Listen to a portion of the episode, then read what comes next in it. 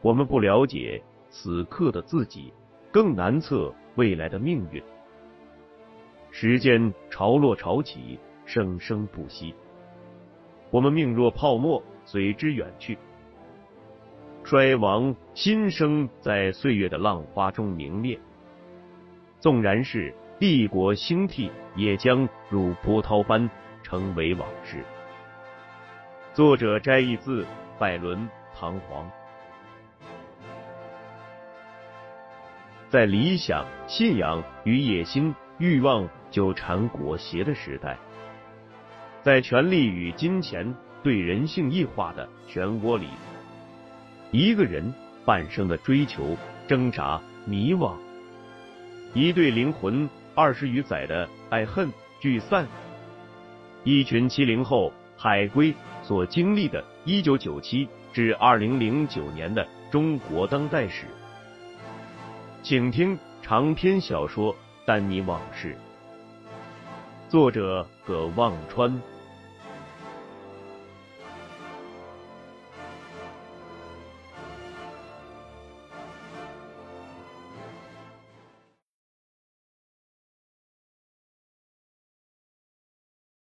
江凯和丹尼背着背包走在四姑娘山的公路上，这条路地震后。刚刚恢复通车不久，秦国栋气喘吁吁的落在后面，更后面是梁少峰在慢腾腾的散步。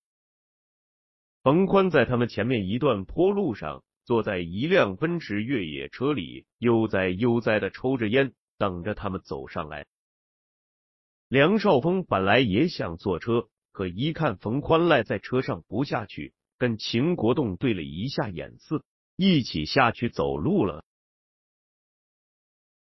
七月的四姑娘山温度不高不低，因为海拔高，稍微走几步就开始喘不过气来。沿途不时能看到地震后道路和山体坍塌的遗迹。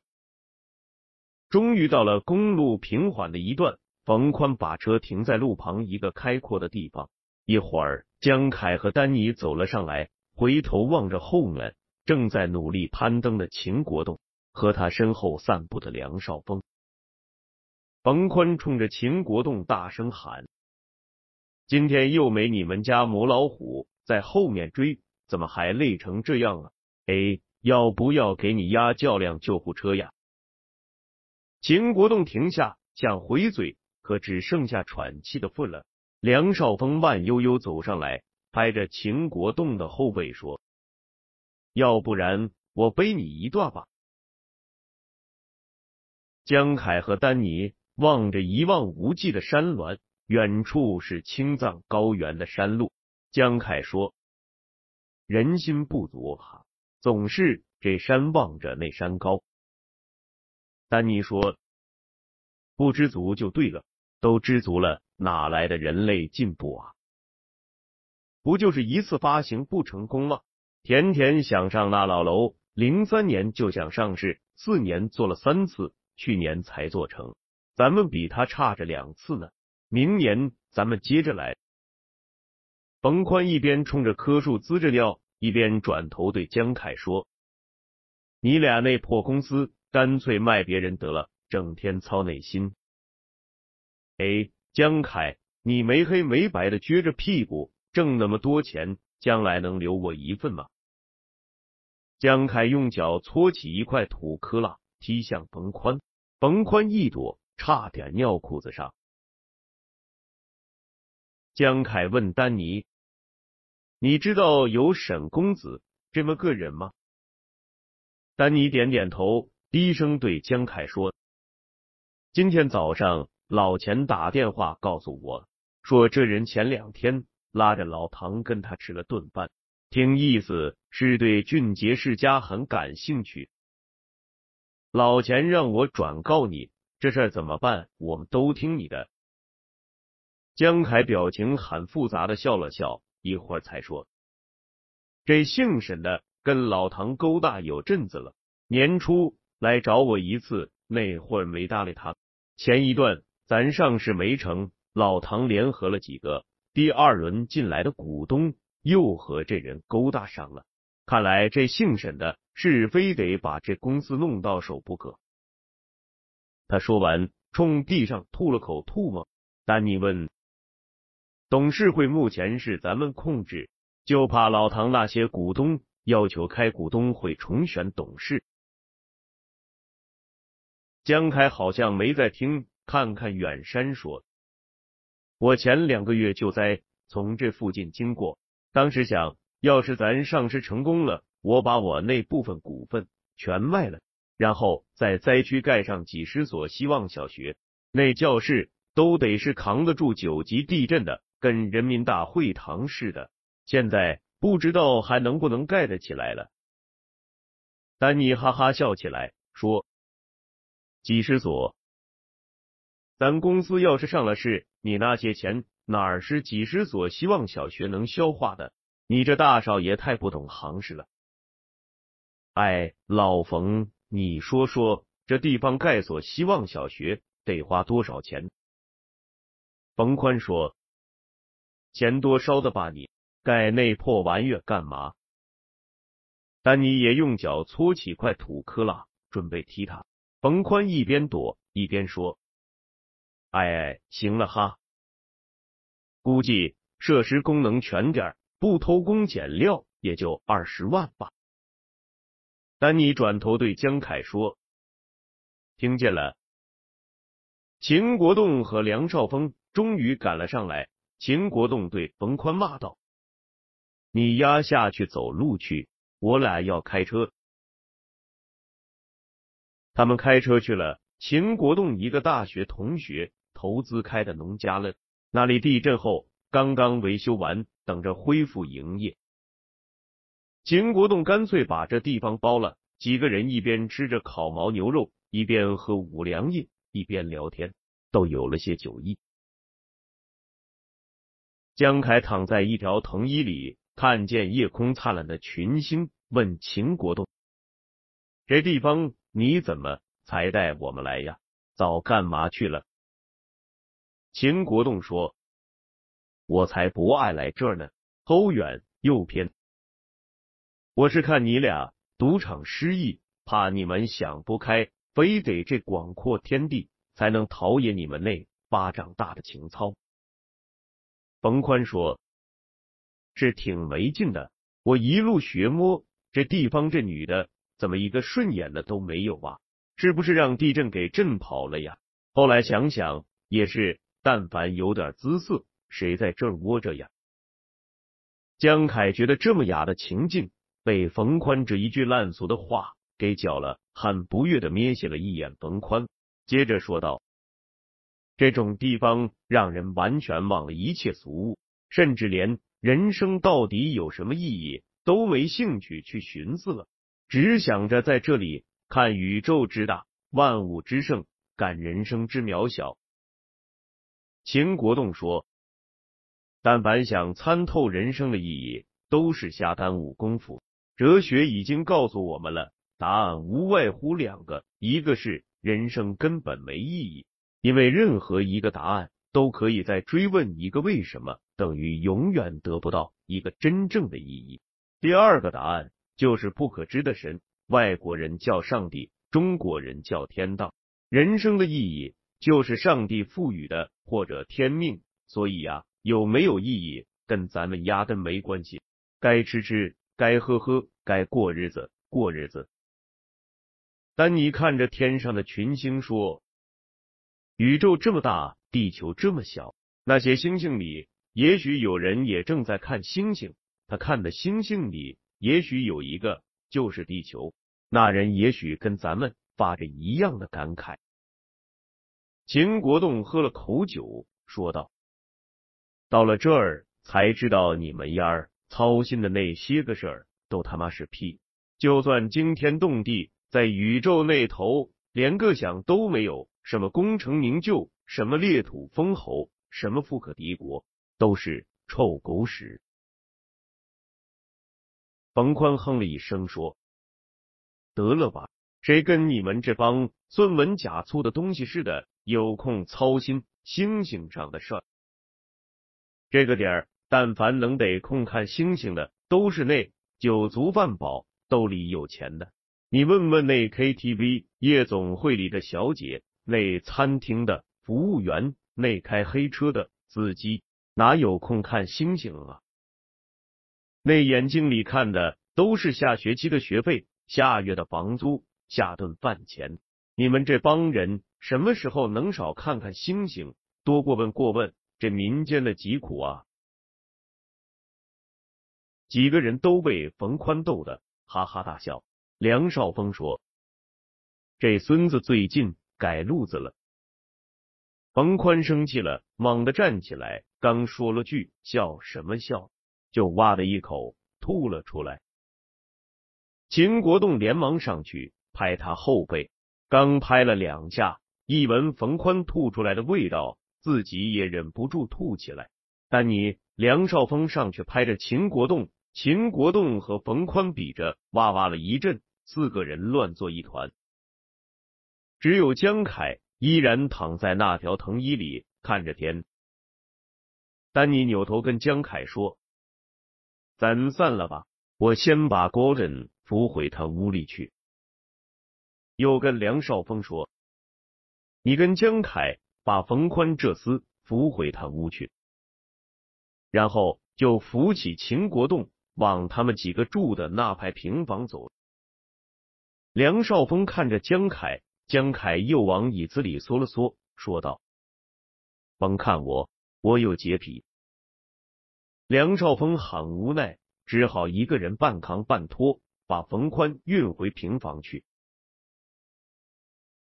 黑暗中，一个女人背着个背包，一路风姿万千的走来，走近了，江凯认出是林欢。林欢看见江凯一个人埋在藤椅里，就问：“怎么都散了？”江凯说：“那还不散，都喝趴下来了。”又说道：“放心，丹尼还欢实着呢。”你来的还挺巧，不用应付那三个讨你们嫌的人。林欢说：“呵呵，没算上你呀，我得谢谢你把地址告诉我。”江凯说：“甭谢，谁让我心软呢？就见不得你们这对苦命鸳鸯，挺不落忍的呀。”林欢刚要往里面走。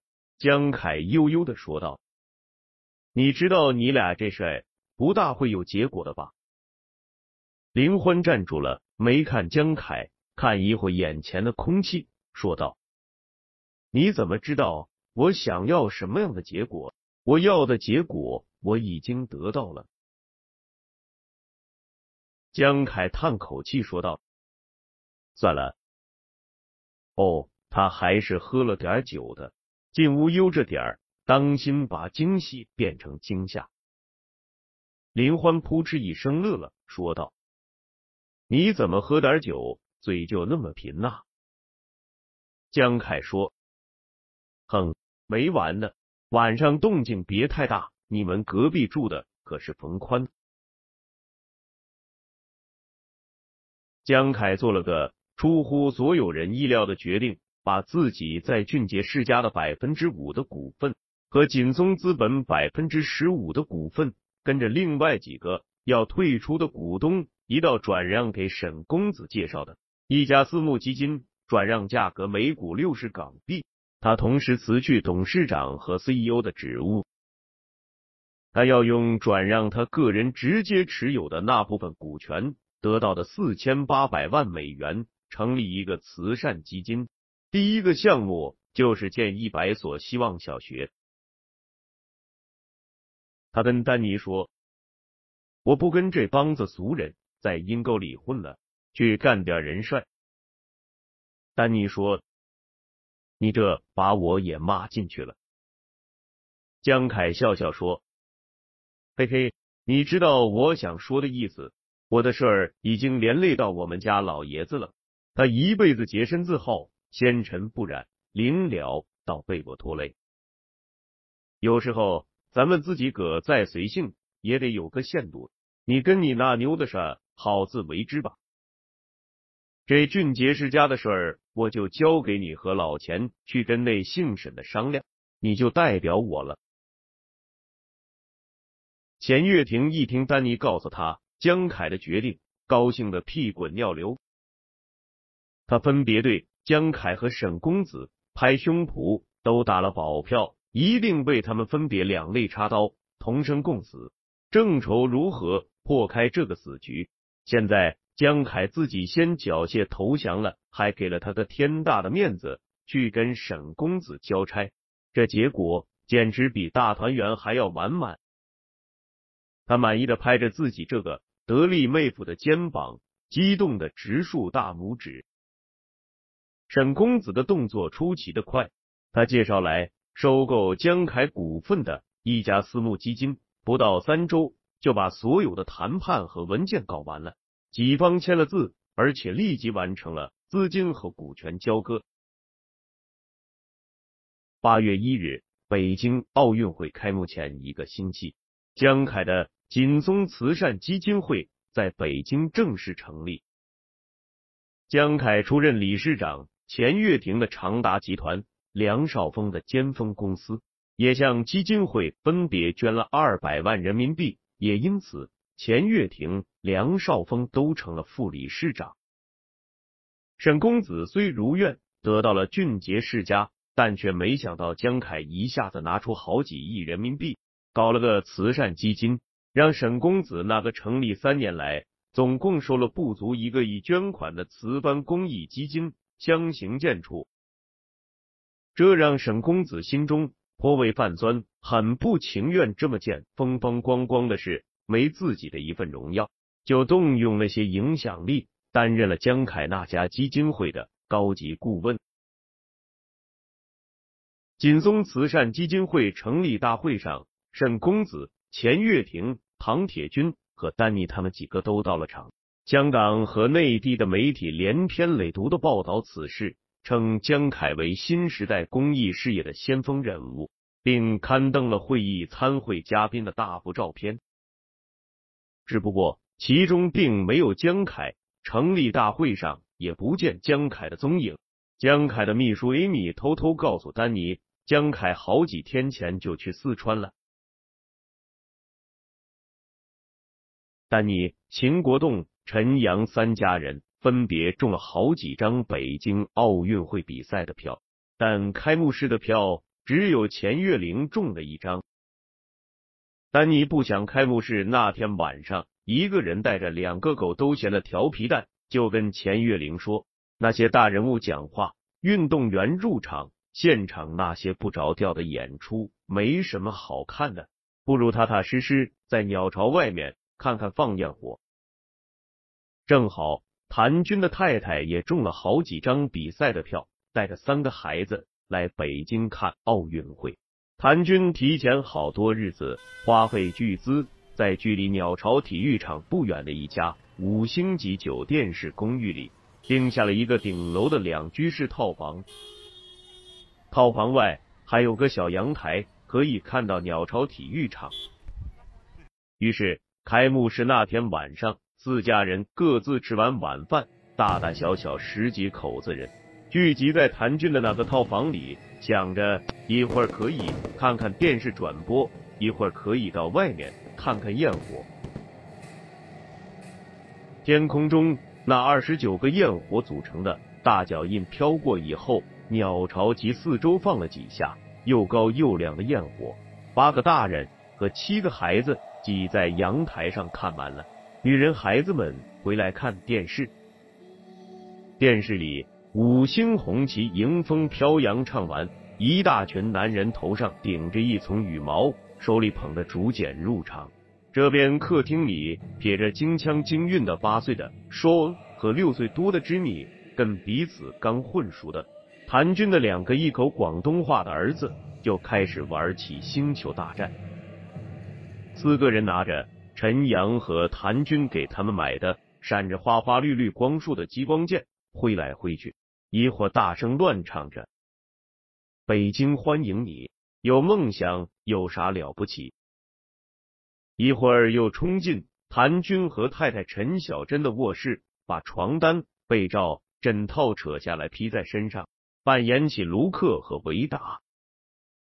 钱月玲和陈小珍第一次见面，不好意思让自己的两个捣蛋鬼闹得太过分，只好追在两人屁股后面，不时发出警告。五岁的瑶瑶和谭军六岁的女儿阿娇在地板上练摔跤，阿娇把瑶瑶压在身体下面，让她投降。徐静怡坐在沙发上，老神在在的跟陈阳的太太秦国栋的远房表妹李珊聊天，偶尔瞥一眼电视，又瞥一眼仍在负隅顽抗的瑶瑶。他对自己儿子的顽劣早已习以为常。李山怀里刚一岁的儿子不停的要抓他的头发，他一边跟徐静怡低声说着悄悄话，一边每隔几秒钟忐忑不安的摸一下儿子屁股上的尿不湿。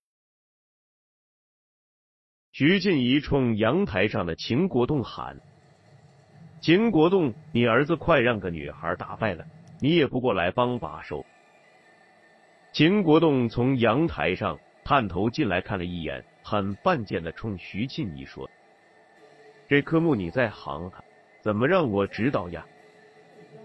看到徐静怡瞪眼，他连忙进来蹲下，跟瑶瑶商量道：“咱投降吧，投降才有前途。”瑶瑶一边使劲掰阿娇的腿，一边冲秦国栋冒了句：“一边去。”体型与谭军很般配的。陈小珍在厨房间切水果，这时走过来，把阿娇一把从地上拎起来，扔到一边，说道：“三斗油麻岛，牟利落耳，够日学后生仔，家务出去了。”然后扶起瑶瑶说：“好孩子，听话，跟阿姨去吃水果了。”瑶瑶对水果很感兴趣，放弃战斗。和阿娇一人捧了块西瓜啃。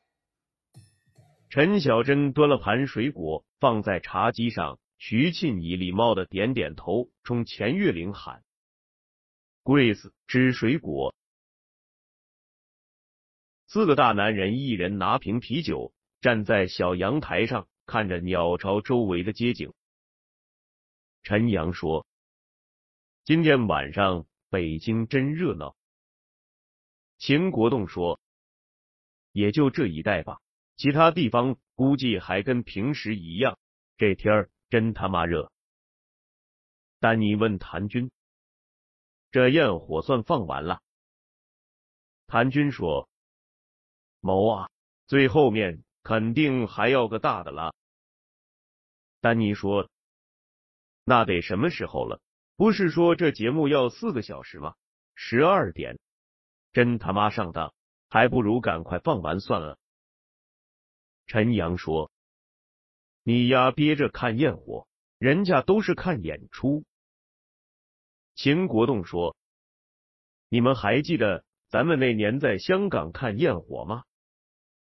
陈阳说：“看个屁，根本没看着。”丹尼说：“嗯，是，为啥没看着？”他和秦国栋都盯着陈阳，陈阳嘿嘿傻笑。秦国栋回头看了一眼坐在沙发上一边看电视一边吃着水果的四个女人，问陈阳：“你没再见过郑婷婷吧？”陈阳吭叽了几声说：“见着一回。”丹尼一听，惊叫道：“什么？”秦国栋怪他道：“你丫小声点。”谭军来了句：“谁是郑婷婷？”秦国栋又嘘了他一声，然后附在谭军耳朵上说了两句。谭军一边听一边用手指着陈阳说：“好吧，曲有把柄落我手。”陈阳说：“就见了个面。”看你们丫那激动，丹尼问道：“没事见他干嘛？”陈阳说：“他刚回国，还没找着事儿。那天约我吃了个饭。”丹尼照着陈阳脑袋拍了一下，说道：“你他妈怎么不长记性？那就是一坑。”秦国栋看着丹尼说：“嗯，还是一大坑。”丹尼不理秦国栋，继续问陈阳：“他怎么才回国呀？这都多少年了？”秦国栋说：“七年了。”丹尼转头问陈阳：“骗你呢吧？他那嘴英格力士在美国能混七年，你打死我都不信。”秦国栋问：“你们见面聊什么呀？”谭军忽然喊：“又放烟花啦！”四人转头望去，果然鸟巢方向无数丛焰火冲天而起，紧接着天空中跃起数不清的由焰火组成的笑脸。谭军转头冲着屋里喊：“来看烟花了！”乌央一下子。阳台上站满了人，几个小的，一个劲儿往前挤，八个大人急忙看牢各自的孩子。李山抱着儿子，秦国栋把瑶瑶抱起来。满天烟花升腾，身后电视里播音员声音激动的要撕裂了。空中火树银花绽放，鸟巢像顶着一个着了火的巨大王冠。王冠四周连接着无数大大小小、花团锦簇的电光火焰，遍布天际。大家一边看一边喝彩。钱月玲两手攥着两个孩子的手，身体紧紧靠着丹尼说：“阿来一家人看烟花，这是第一遭。”丹尼说：“以前还真没机会看这么大场焰火。”说完，不由自主的用手。揽住了钱月玲柔软温热的腰身，钱月玲低声说：“真要得浓一道，看一辈子烟花才好嘞。”焰火放完了，女人和孩子们又回屋看电视，四个男人继续在阳台神聊。过了一会儿，钱月玲出来对丹尼说：“几个小人去困觉了，你们几个大男人也进来。”一道讲讲闲话吧。四个男人只好进屋，坐沙发上，跟各自的女人一起看电视上各国运动员一波一波入场。徐静怡忽然问陈阳：“陈阳，你跟那郑婷婷没再见过面吧？”陈阳吓了一跳，连忙摇摇头，不由自主的看了一眼阳台的推拉门，怀疑刚才他们几个男人。在阳台的谈话是否被耳尖的徐静怡听到了？徐庆怡点点头，说道：“算你聪明，历史问题跟我们家表妹交代的还比较彻底。”秦国栋说：“没事见那女的干嘛呀？是吧？”说着看着丹尼，丹尼眼睛看着电视说：“这委内瑞拉。”还派这么大一代表团。钱月玲说：“陈阳跟李山都有囡囡了，一家子和和睦睦过生活，蛮好呀。”李山，你给小孩子找好保姆了吗？李山说：“还没呢，反正不上班，我先带着吧。北京保姆不好找，本地的太懒，外地的吧。”又有点不大放心。徐建一说：“陈阳，你可得对我表妹好点，最看不上男人，有点钱就在外面沾花惹草。”说完，他眼光扫了一下丹尼，然后盯着秦国栋。陈小珍眼睛盯着谭军。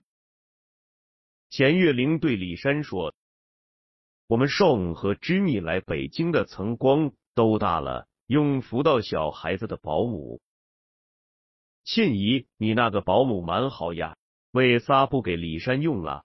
我让人在上海帮你找个做生活的安徽保姆好嘞。